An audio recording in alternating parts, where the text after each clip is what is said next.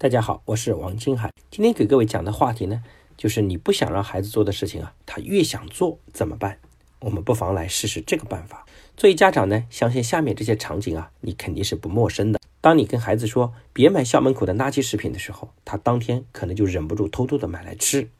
当你说写作业的时候不要那么多小动作，他肯定是动来动去。当你说小心一点，别摔倒，他可能十有八九还真摔了。为什么会这样？是孩子故意跟我们对着干吗？其实不是。我们重复一下我们前面讲过的白熊实验。早在一九八五年，哈佛大学的心理学教授维格纳就做过这样一个实验。他让十七名孩子在接下来的五分钟时间里，可以想任何事情，但是就是不要去想一只白熊。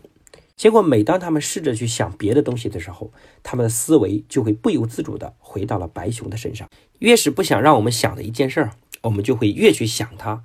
维格纳把这个效应称为讽刺性反弹。这个讽刺性反弹呢，可以解释现代人的很多失败的事例。比如说，睡不着觉的人呢，越想自己不能失眠，就越发现自己越清醒；减肥的人呢，越节食，对食物的渴望就越容易吃得更多。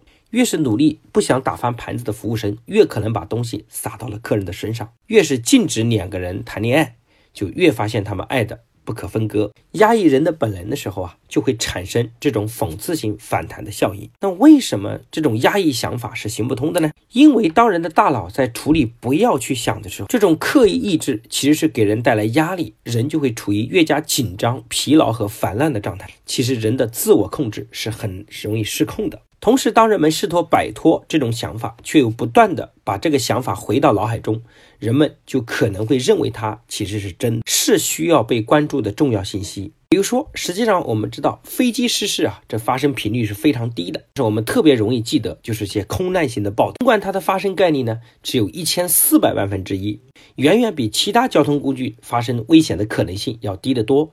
但是人们总会觉得坐飞机比坐汽车要更危险一点。所以通过这些事情呢，我们不要企图通过跟孩子说你不要怎么怎么怎么样，你不能做什么什么什么事儿。来摆脱孩子的想法，让孩子去不做某件事儿，他最后呢，只能想让这个想法、这件事儿变得更容易发生。当然，这里也特别提醒一下，对一些触法原则底线的大问题是除外的。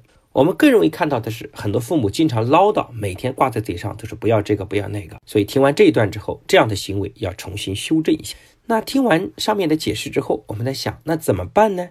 如果不想让孩子做某件事儿，有更好的方法吗？我们先来看一个减肥的实验。我们知道，减肥的人啊，越节食，对食物越渴望，越容易吃得多。所以，一般节食减肥啊，最后结果都是以失败告终。在加拿大的魁北克拉瓦尔大学呢的科研人员进行一项独特的实验，他们关注的是减肥者应该吃些什么东西。他们没有列哪些食物是不应该吃的，也不去关注减少摄入的卡路里，而是向他们说明啊，是哪些食物是有利于身体更健康的，能使人更快乐。这个项目的本身就是要求减肥者来思考自己可以做什么来改善这种健康的状态，比如体育锻炼，而不是思考什么什么不能做或者哪些东西不能吃。那么从本质上说呢，这个研究项目就是把我不能变成我可以的意志力条件。他们让减肥者以追求健康当做是任务，而不是把抑制食欲当做任务。结果实验结果发现啊。三分之二的减肥者听从了研究人员的建议，他们的体重显著减少，并且在接下来的十六个月里面没有反弹，保持了减肥的成果。相比而言，这些节食减肥的人啊，平均十六天体重就会反弹。另外，在参与这项研究后呢，减肥者对食物的欲望其实降低了，他们在压力、庆功宴等可能爆发暴饮暴食的因素面前，也能够更好的控制自己了。所以，通过这个实验呢，我们发现要少一点。冷冰冰的禁止，反而让人们更加能控制食欲了。在我们培养孩子也同样如此。一个同学呢总是上课迟到，以前呢他会跟自己说不要迟到，父母也跟他强调不要迟到。如果以后我们把这些都改成说要提前五分钟到，我们会惊讶的发现啊，孩子也变得更加有动力了，也没那么容易迟到了。当他把注意力转移到如何更好的达成目标，而不是放在。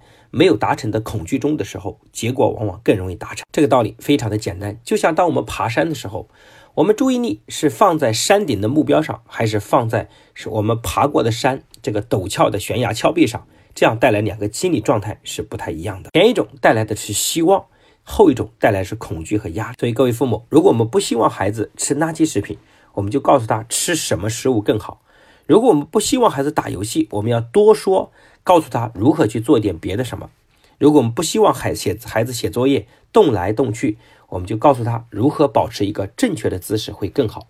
通过这些细节的修正，我相信各位父母，你也会变成一个非常有智慧的父母。那今天留给各位的作业是。改掉你行为中负向的说法，把它变成正向的目标的导引。那么今天这节课就分享到这边，谢谢大家的认真聆听。如果你觉得这样的知识对你身边朋友有帮助，也可以去帮助更多的人。